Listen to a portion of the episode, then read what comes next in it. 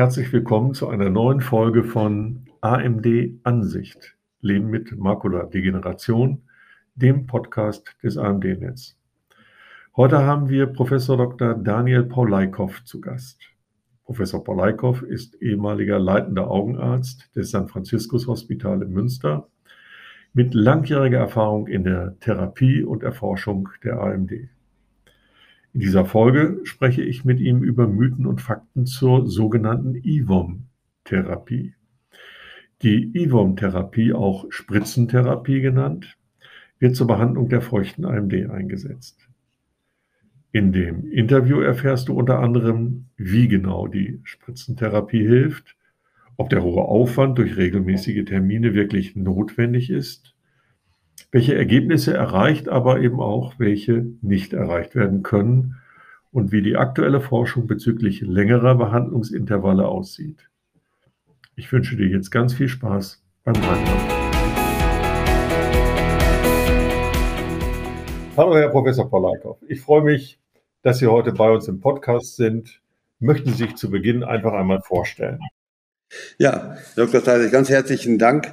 Mein Name ist also Daniel Polaikow. Ich bin seit 40 Jahren Augenarzt und war bis zum 1. Januar diesen Jahres hier am Zentrum, am Augenzentrum, am St. Franziskus Hospital äh, klinisch tätig. Äh, ich habe mich jetzt aus dem Klinischen etwas zurückgezogen, aber mein Tätigkeitsschwerpunkt war und ist weiterhin das, die Beschäftigung mit der Erkrankung der altersabhängigen Makuladegeneration.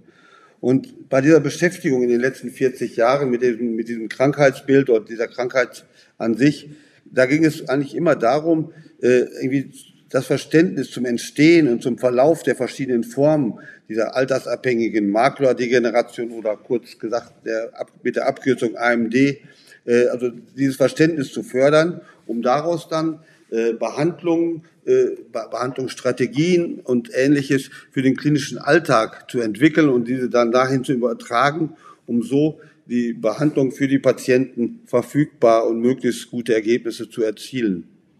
Das AMD-Netz hat, war da mir immer natürlich eine Herzensangelegenheit, weil wir durch, mit dem AMD-Netz zusätzliche unterstützende Maßnahmen entwickeln konnten, die die Patienten und Angehörigen äh, bei der Durchführung einer konsequenten Behandlung zur Seite stehen. Ja, gut.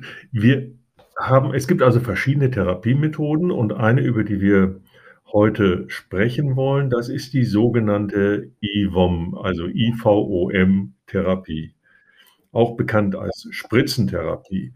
Wann wird genau diese Therapieform eingesetzt, Herr Professor Polaikow? Ja, äh, es ist so, man muss vielleicht noch mal ganz kurz sich vergegenwärtigen, es gibt eigentlich äh, erstmal so ein bisschen Vorstufen äh, dieser AMD und dann gibt es eigentlich die eigentliche AMD, die auch als späte AMD bezeichnet wird, die mit einer Visusverschlechterung äh, einhergeht.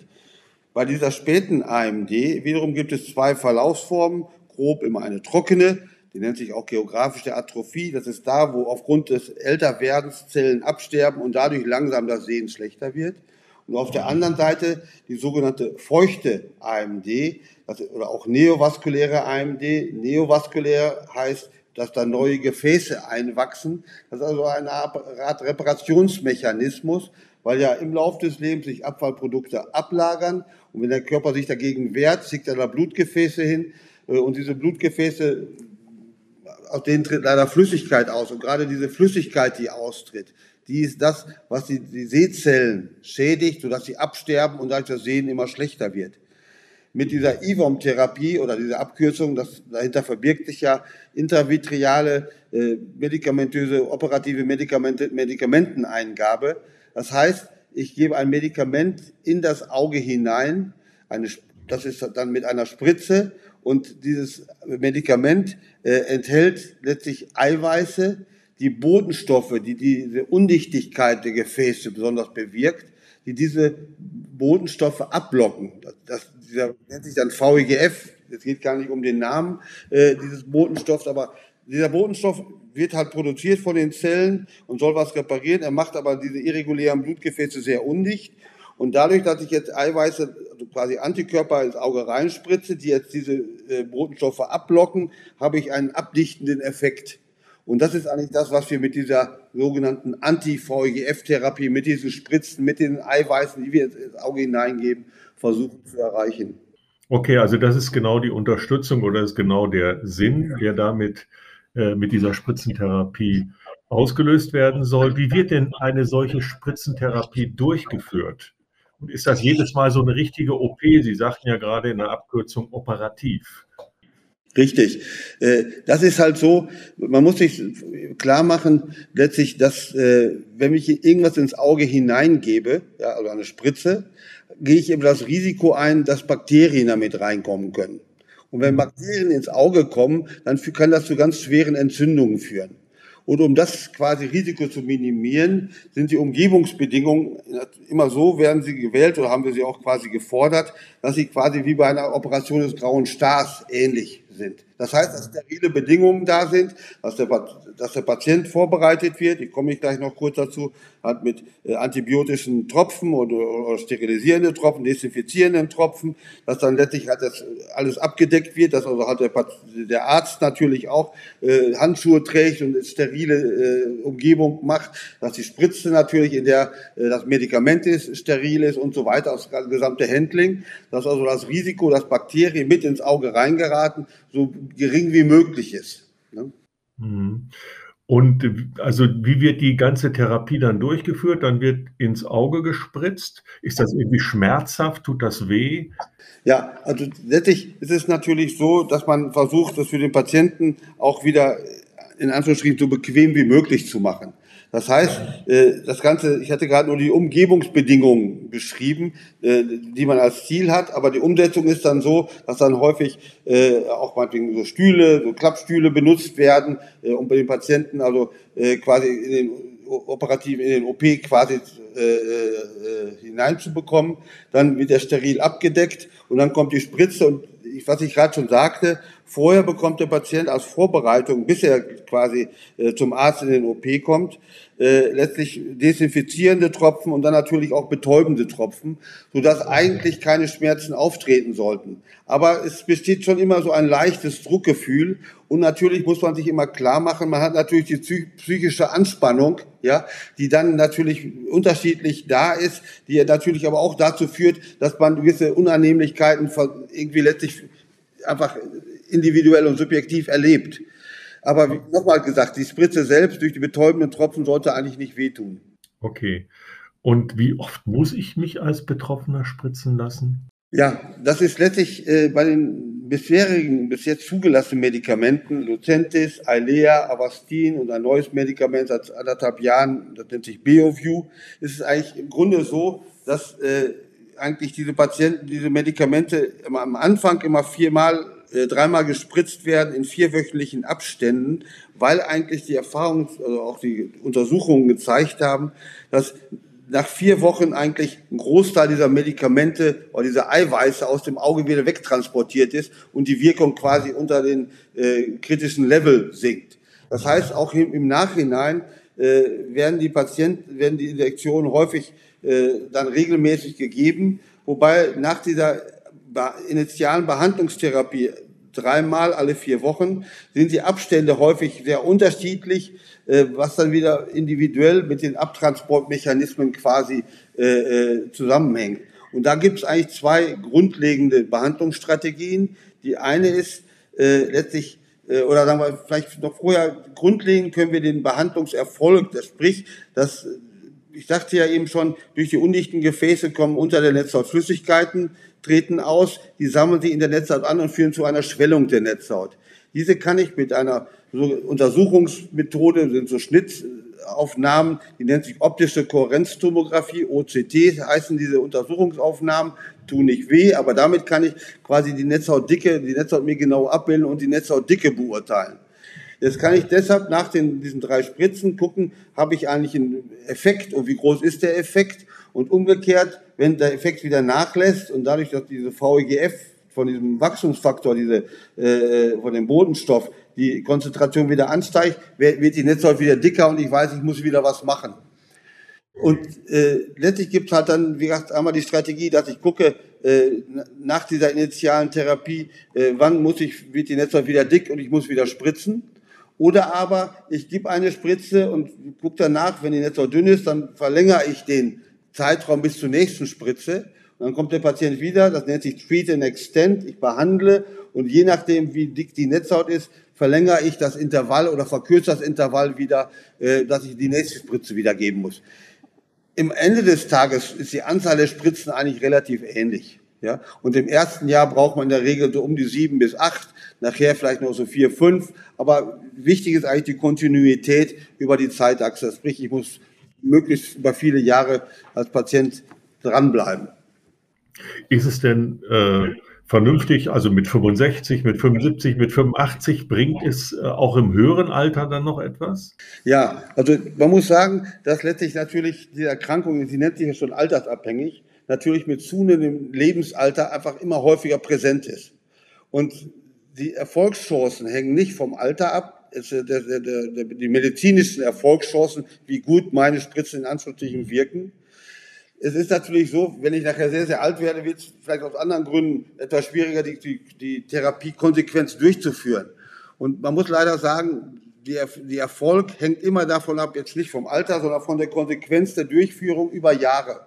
Ja? Da, das ist eigentlich da, weil es, wir inzwischen leider gelernt haben, auch wenn ich nach zwei, drei Jahren aufhöre, dann geht der Prozess wieder so los, als wäre er am Anfang gar nicht behandelt worden. Also ich muss schon eine, ist eine chronische Erkrankung und ich muss über die Zeitachse lange da dranbleiben. Das ist das Entscheidende. Was kann ich denn an Ergebnissen eigentlich im positiven Sinne erwarten? Also welche Verbesserung oder welche, äh, welche Zeitstreckung tritt auf, dass, äh, bis es wieder auftritt? Und was kann ich eigentlich nicht erwarten? Ja, ich sagte gerade schon, wir geben eigentlich initial von allen Medikamenten drei Injektionen in Abstand von vier Wochen. Und meist ist dann schon so vier Wochen nach der dritten Spritze eigentlich zu sehen, wo der Virusverlauf hingeht. Und man muss sagen, nach allen, haben inzwischen ja, sind ja Millionen von Patienten behandelt worden. Die Erfahrung, die wir da gesammelt haben, ist, dass bei etwa einem Drittel der Patienten innerhalb dieser ersten drei Injektionen, also sprich drei Monate oder dann in den nächsten vielleicht ein, zwei Monaten, bei einem Drittel der Patienten ist eine Sehverbesserung tritt ein. Und, und bei den anderen Patienten ist eigentlich äh, keine große Verbesserung da, aber auch bei denen, die sich verbessert haben, wie bei denen, die, wir, die vielleicht gleich geblieben sind, ist eigentlich das Grundprinzip auch über die Zeitachse die Stabilisierung des Sehens. Ja, also wenn es am Anfang mit angestiegen ist, will ich das Gute, das, das Verbesserte halten. Bei den anderen Patienten dieses Initiale, man muss sich sagen, unbehandelt wird das bei fast allen Patienten immer schlechter und schlechter. Und diese Verschlechterung aufzuhalten, sprich die Stabilisierung, das ist das, was ich als Patient erwarten kann. Letztlich nicht erwarten, und das geht letztlich halt dann auch äh, quasi schon äh, über die nächsten Jahre habe ich eigentlich gute Chancen, das so zu halten. Langzeitverläufe zeigen dann, dass vielleicht so nach fünf bis zehn Jahren manchmal das Sehen dann doch etwas schlechter wird, weil dann doch doch zusätzliche Vernarbungen und ähnliches auftreten. Nicht erwarten, das muss man sich aber auch wieder klar machen, ist, ich kann nicht, praktisch ist alles wieder so zurückdrehen, wie bevor das Ganze losgegangen ist. Ja, das heißt, ich bin ja zum Beaugen als hingegangen, weil ich bestimmte Veränderungen bemerkt habe und leider sind da dann schon Schäden eingetreten, die ich nicht wieder zurückdrehen kann. Mhm. Aber ich fasse das noch mal ganz kurz zusammen. Ich glaube, das ist für ganz viele Zuhörer sehr wichtig. Also man kann schon davon ausgehen, das ist ja ein großer Erfolg, wenn es bei zwei Dritteln sich nicht verschlechtert, obwohl es sich ohne Behandlung verschlechtern würde. Richtig. Und bei einem Drittel wird es auf jeden Fall sogar besser. Ähm, zumindest für die nächsten fünf bis zehn Jahre lässt sich das so in der Vorausschau sagen. Äh, kann es denn auch zu irgendwelchen Nebenwirkungen kommen? Also da muss man wiederum sagen, dass diese Therapie grundlegend erstmal sehr, sehr sicher ist. Ja, also es hat sich gezeigt, dass man hat am Anfang etwas Verdacht, dass letztlich halt, weil wenn ich VEGF hemme, kann es zu etwas mehr Thrombosen kommen oder ähnliche Dinge. Aber da hat sich eigentlich äh, bei den vielen Millionen Patienten eigentlich nichts gezeigt, dass das Risiko zum Beispiel Schlaganfälle oder so etwas höher ist, als wenn ich quasi nichts mache. Ja, das heißt, äh, negative Dinge systemischer Art durch diese Medikamente gibt es erstmal nicht. Da gibt es keine Sicherheitssignale. Das nächste ist, ich sagte Ihnen eben schon, letztlich das, für das Auge selbst werden diese Medikamente auch sehr, sehr gut vertragen. Die Mengen, die wir da applizieren, das sind 0,05 Milliliter, das ist so gering, dass sich auch der Augeninnendruck kaum groß, sich groß verändert. Das heißt, auch die Applikation, dass ich da reinspritze, ist äh, sehr, sehr sicher. Das Risiko, das aber letztlich erstmal besteht, erstmal lokal, oder dann fangen wir vielleicht als Nebenwirkung, für, für uns Augenärzte ist es nicht so dramatisch, aber es kann natürlich manchmal sein, wenn ich jetzt so eine Spritze setze, dass ich irgendwie ein Bindehautgefäß treffe und dass hinterher das Auge rot ist, weil ich eine Bindehautblutung habe. Sie merken schon, wir Augenärzte nehmen das nicht so dramatisch, weil das wieder wie so ein blauer Fleck wieder weggeht. Dramatisch nehmen wir eigentlich nur, deshalb machen wir ja auch das unter operativen oder Bedingungen eines Operationssaales, wenn Bakterien ins Auge reinkommen. Und das ist zwar sehr, sehr selten, 0,01 äh, Prozent passiert so etwas, aber wenn dann so eine Bakterien reinkommen und eine bakterielle Entzündung im Auge auftritt, das wiederum führt dann schon dazu, dass das Auge quasi in seiner Existenz auch bedroht ist. Deshalb ist das für uns natürlich eine dramatische Veränderung. Und sobald ein Patient von daher Verschlechterungen bemerkt, wir kommen gleich noch zur Nachsorge, dann äh, ist das letztlich ein Zeichen, wo er sich kurzfristig aufmachen muss. Äh, aber wie gesagt, das ist Gott sei Dank ganz, ganz extrem selten. Jo, also 0,01 Prozent, das heißt dann einer von 10.000. So, das ist so die, die Größenordnung. Okay. Ähm, ja, Sie hatten vorhin davon gesprochen, Professor Palaikow, dass es so einen gewissen Rhythmus gibt. Nicht so alle vier Wochen oder alle drei Wochen eine Spritze. Was ist, wenn dazwischen ein Urlaub ist? Ist das ein Problem? Also äh, auch da muss man wieder sagen, wie gesagt, unter vier Wochen sollte man nicht gehen. Ja? Und umgekehrt, wenn jetzt Aktivitätszeichen wieder da sind, sollte man auch die, die nächste Spritze nicht lange hinauszögern. Deshalb macht es eigentlich vom praktischen her Sinn. Man weiß ja in der Regel, wann man in Urlaub fahren will, ja, dass man guckt, dass diese Urlaubszeit genau in so einen vier Wochen Intervall mittendrin reinkommt. Ja, dass man also die, dass man vielleicht vorher das schon mal zwei, drei Tage nach hinten schiebt, einfach um quasi zu sehen, dass man kurz vor, der, vor dem Urlaub eine Spritze bekommt und dann, wenn man wieder da ist, nachher die nächste Untersuchung macht. Bei dem Treat Extend, wenn vielleicht sowieso längere Intervalle da sind von vier bis sechs Wochen, äh, von, von sechs bis acht Wochen, dann kann man das vielleicht sogar noch besser planen. Aber wichtig ist eigentlich zu gucken, dass man eigentlich mit der Terminplanung, die ja doch ein bisschen variabel, also auf ein, zwei Tage kommt es jetzt nicht an, kann ich das bitte hin und her schieben, um plötzlich praktisch nicht zu sehen, dass praktisch äh, gerade wenn er vielleicht eine nächste vier Wochen Kontrolle da wäre, dann gerade dieser dreiwöchige Urlaub da losgeht. Hm. Ähm, Sie sprachen ja von dieser Tensio-Kontrolle. Wie sieht es aus? Äh, muss das jedes Mal nach jeder Spritze gemacht werden oder macht man das nach der zweiten, nach der dritten, nach der vierten Spritze? Also wir haben uns in Deutschland eigentlich nach dem Motto Safety First sowohl was die Applikation, deshalb haben wir auch quasi die, die Bedingungen eines Operationssaales quasi äh, gefordert, genauso äh, haben wir aus Sicherheitsgründen auch gesagt, dass es sehr sinnhaft ist, nach drei, vier Tagen, dass ein Augenarzt einmal kurz draufschaut, wobei es eigentlich weniger um die Augendruckkontrolle geht, sondern eigentlich mehr zu gucken, ob irgendwie Zeichen einer Entzündung da sind. Denn wenn solch eine bakterielle Entzündung, von der ich schon mehrfach sprach, auftritt, äh, sind die ersten Anzeichen häufig nach drei, vier Tagen zu sehen.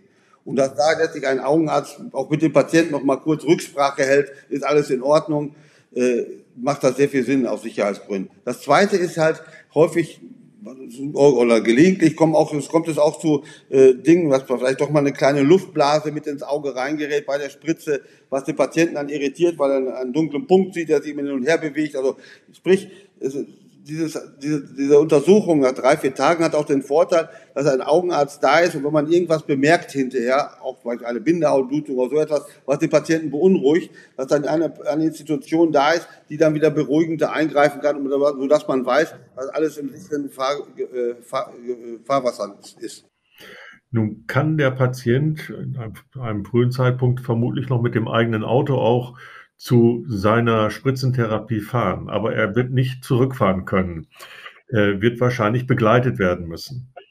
Äh, wissen Sie was, wie das mit, den, mit der Kostenübernahme durch die Krankenkassen ist? Wird das dann auch bezahlt? Ja, leider, leider muss man sagen, wir haben uns natürlich schon intensiv darum bemüht, dass letztlich äh, eigentlich die Krankenkassen die Fahrtkosten übernehmen, weil die Fahrtproblematik ist für die Adhärenz, sprich für die kontinuierliche und stetige Durchführung dieser Therapie auch wenn die Patienten sehr, sehr gut motiviert sind, ist letztlich das Dahinkommen, die ganze Fahrproblematik ziemlich zentral. Aber man muss leider sagen, auf Antrag kann man bei der Krankenkasse sicherlich immer nachfragen, aber es gibt keine regelhafte äh, Förderung. Das heißt, die Krankenkassen müssen es nicht bezahlen. Und dann machen natürlich viele Patienten die Erfahrung, äh, dass letztlich gerade Taxikosten äh, leider nicht übernommen werden. Und dann kommt es natürlich dazu, dass die Angehörigen letztlich die Patienten dann fahren. Die müssen nicht immer Urlaub nehmen. Und das ist auch die einzige Situation, warum letztlich ein Angehöriger mitkommen muss, ist nicht für die um praktisch bei der äh, Injektion selbst die Hand zu halten. Das macht schon die OP-Schwester sehr, sehr gerne äh, und der Arzt. Äh, gut, der ist natürlich auch beschäftigt, aber letztlich hat auf jeden Fall dafür ist gesorgt und es geht mehr darum, eigentlich das drumherum, das Hinkommen und das wieder Wegkommen zu regeln. Und aber ich glaube, deshalb ist es auch so wichtig, was das AMD-Netz sich zur Aufgabe gemacht hat, gerade sowohl die Patienten zu informieren, aber auch die Angehörigen. Weil natürlich die Angehörigen auch wissen müssen, warum diese regelmäßigen Kontrollen und Spritzen so wichtig sind, wenn es um die Selbstständigkeit äh, sei es der Mutter oder auch der Großmutter oder Großvater, Vater oder solchen so geht, ja, weil letztlich äh, die Motivation aller Beteiligten durch Verständnis, warum dies und jenes genau jetzt stattfinden muss, warum also es einfach diese Regelmäßigkeit da ist und nicht eine Spritze alles beheben kann, ist ziemlich zentral. Dann sind alle gut motiviert und dann findet man in der Regel auch Lösungen, wie man diese Gesamtproblematik für eine kontinuierliche Therapie lösen kann. Hm. Was zählt, Sie hatten angedeutet, zu dem Thema Nachsorge, wollten Sie gleich noch kommen. Was zählt so für Sie alles zu dem Thema Nachsorge? Ja, äh, ich dachte gerade schon mal, Nachsorge ist einmal, äh, letztlich, also, dass diese Therapie sehr sicher ist, hat auch erstmal zur Folge, dass der Patient eigentlich nicht viel falsch machen kann. Also nach der Spritze braucht er keine Sorge zu haben, wenn er auf ein Auge reibt, dass gleich irgendwie alles äh, kaputt geht oder sonstige Dinge passieren. Das, das Auge ist einfach, diese Spritzen, die wir nutzen, sind so dünn, dass sich diese Öffnung gleich wieder verschließt. Das ist, ist das Erste. Das Nächste aber ist es so, äh, letztlich, es können halt bestimmte Dinge aufbauen. Ich dachte schon mal, wenn eine kleine Luftblase ins Auge kommt, äh, dann äh, können, äh, also kleine schwarze Bläschen, das resorbiert sich in den nächsten zwei, drei Tagen wieder. Das andere ist, dass letztlich halt äh, manchmal der, der Glaskörper sich etwas verschieben kann, dass also Trübungen im Glaskörper auf einmal in die optische Achse kommen, der Patient sieht. Äh, dann natürlich, wie gesagt, diese Entzündungserscheinungen. Wichtig ist, glaube ich, äh, dass also diese Nachsorge bei dem Augenarzt dient mehr dem, dass die Patienten eigentlich äh, für Fragen einen Ansprechpartner haben dass er einmal da reinguckt. Natürlich, wenn die Patienten nachher, und wir haben ja viele Patienten, die schon 50, 60, 70 Spritzen bekommen haben. Und vielleicht kann ich noch kurz sagen, das Auge verträgt erstaunlicherweise, also wirklich viele Dutzend davon, ohne dass es Schaden nimmt. Das war auch für uns sehr beruhigend als Augenärzte, weil wir natürlich dachten, was machen wir eigentlich, wenn wir so viele machen? Also das heißt, da muss der Patient auch keine Sorgen haben. Und natürlich viele Patienten, wenn sie so 40, 50 Spritzen schon bekommen haben, kennen sie das Ganze schon. Dann kann man auch gucken mit dem Augenarzt, ob man das eventuell reduzieren kann. Äh, es hängt immer von der individuellen Situation ab. Auch das Fahren kommt da natürlich wieder rein, weil so ein Arztbesuch das wieder zusätzlich macht und so weiter. Hm, hm. Ja gut, ähm, trotz alledem, also ich weiß von mir selbst, dass ich sehr empfindlich bin, wenn es um die Augen geht. Allein also irgendeinen Tropfen da reinzubekommen, ist schon schwierig. Äh, wie sieht es denn mit der aktuellen Forschung aus? Kann es demnächst mal eine andere Art der Behandlung geben, die genauso erfolgreich ist, also Medikamente oder etwas anderes? Genau. Also natürlich das Ziel wäre letztlich, wenn man das, was wir jetzt mit Spritzen machen, äh, ja, vielleicht in Tropfenform, ob Tabletten also wirksam sind, weil dann geht es über das gesamte, den gesamten Körper, ist natürlich schon ein Vorteil, wenn ich das letztlich lokal in Richtung Auge alles äh, fokussiere. Deshalb geht eigentlich die äh, Richtung im Moment da hinauf, eigentlich weniger die Spritzen zu ersetzen. Da gibt es sicherlich auch Untersuchungen, aber das ist noch mehr äh, fernere Zukunft. In der näheren Zukunft das Ziel eigentlich, oder sind die Ziele eigentlich in zwei Punkten zusammenzufassen. Der erste Punkt ist eigentlich, dass ich die Injektionsintervalle verlängere. Ich nannte eben schon mal, äh, also ich sagte Ihnen häufig, ist es alle vier, sechs Wochen, manchmal vielleicht nachher alle zwei Monate, aber so in diesem Rahmen äh, ist eigentlich sind die aktiven Eiweiße im Auge wieder abtransportiert, sodass dieser blockierende Effekt nachlässt. Es gibt jetzt schon Medikamente, ich nannte eben schon ein neues Medikament, das letztes Jahr zugelassen wurde, das nennt sich BioView, das letztlich wurde und die Hälfte der Patienten in den Studien nur alle drei Monate eine Spritze benötigten. Dieses Medikament hat sich aber deshalb nicht durchgesetzt, weil bei ein Prozent der Patienten medikamenteninduzierte Entzündungen auftraten, die teilweise ganz erheblich das Sehen beeinträchtigten. Das heißt, aus Sicherheitserwägungen waren eigentlich die bisherigen Medikamente Lucentis, Alea und Avastin diesem neuen Medikament BioView über, überlegen. Aber es kommen jetzt andere Medikamente, zum Beispiel Ende des Jahres auf den Markt äh, oder werden zugelassen, die letztlich wo auch eine Verlängerung, vielleicht auf drei bis vier Monate äh, zu erwarten, oder in den Studiendaten wenigstens bei 30, sagen wir 50 Prozent bis 70 Prozent äh, möglich zu sein scheint. Und diese neuen Medikamente, die haben zum Beispiel auch diesen zweiten Punkt. Das eine ist, wie gesagt, die Wirkungsverlängerung, die Anti-VEGF-Wirkung, also um den Botenstoff zu blockieren. Und die zweite Richtung ist, dass ich additiv noch ein andere, andere Eiweiße dann mit reinspritze, die andere Botenstoffe, die auch letztlich dieses Gefäßwachstum und die Undichtigkeiten bewirken, die ich damit, die ich damit attackiere. Und dieses neue Medikament, das heißt Vabismo, also Farizimab ist der Wirkstoff, das scheint es sozusagen, dass das Leben der, diese Verlängerung äh, letztlich auch dadurch erreicht wird, dass ich zusätzlich noch einen zweiten Botenstoff, der nennt sich dann Angiopoetin 2, versuche äh, zu blockieren. Und das ist sicherlich, wo auch die Forschung hingeht. Dieses Anti-VEGF da geht es vielleicht noch um die Wirksamkeit, aber besonders letztlich additiv andere Strukturen äh, oder Botenstoffe und biologische Prozesse zu beeinflussen, die auch in diesem gesamten Wundheilungsprozess mit den irregulären Blutgefäßen involviert sind. Das ist eigentlich so die, die Ausrichtung der Forschung, wo so in den nächsten Jahren auch sicherlich noch neue Dinge auf uns zukommen werden. Hm. Wann ist damit etwa zu rechnen? Also in, welchem Zeitraum? Da ist ja immer so ein längeres Zulassungsverfahren und, und, und, genau. bevor es so genutzt wird. Also dieses Medikament, von dem ich zuletzt sprach, das ist in Amerika schon zugelassen. Da sind die entsprechenden Zulassungsstudien fertig äh, und äh, äh, das wird ja so, denke ich, hier in Europa so Ende des Jahres, Oktober plus minus, verfügbar werden. Wobei wir dann erstmal als Ärzte wieder lernen müssen, bei wem macht es Sinn. Es ist also nicht so, dass jetzt praktisch das Alte schlecht ist, das Neue gut, sondern das wird eine kritische Bewertung von uns erfordern. Wo ist das Sinn? Und die alten Medikamente, die bisherigen, sind nicht alt und von daher schlecht, sondern die sind extrem wirksam. Ja, und das nächste Bessere muss dann also eine zusätzliche Wirksamkeit haben, um es quasi, und das wird man erst noch beurteilen müssen, ob das überhaupt so der Fall ist. Hm.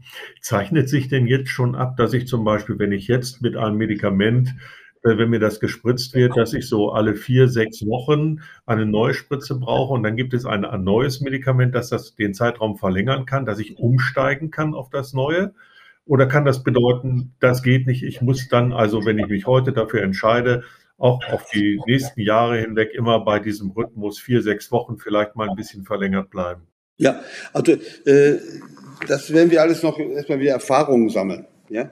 Wir haben jetzt mit dem BioView, letztlich haben wir eigentlich erstmal Erfahrungen gesammelt dahingehend, wie wir eigentlich möglichst frühzeitig, wenn diese seltene äh, äh, Nebenwirkung der, dieser, Intra, dieser Entzündung im Auge auftreten, wie wir die möglichst frühzeitig erkennen können, um möglichst frühzeitig mit Tropfen äh, äh quasi das zu beheben.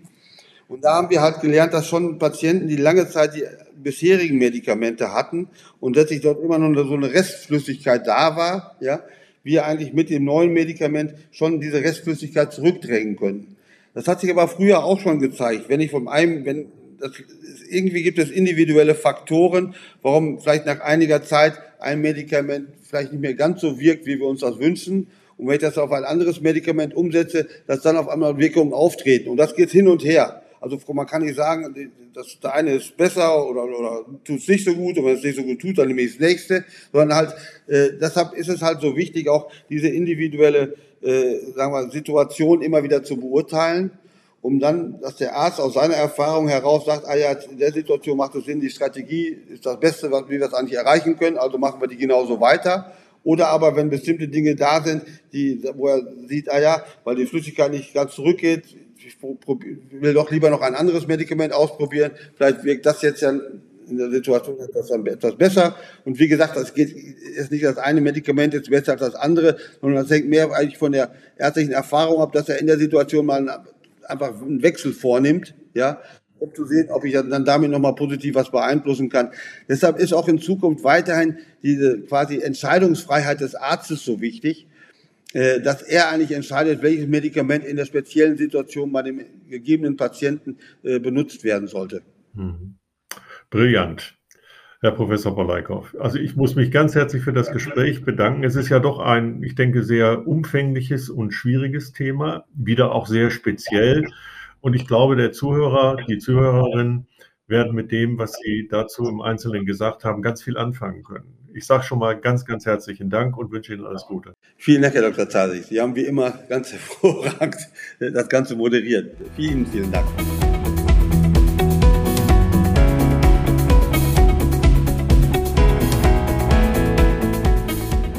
Liebe Zuhörerin, lieber Zuhörer, wir hoffen, dass dir auch diese Folge unseres Podcasts AMD Ansicht Leben mit Makuladegeneration gefallen hat.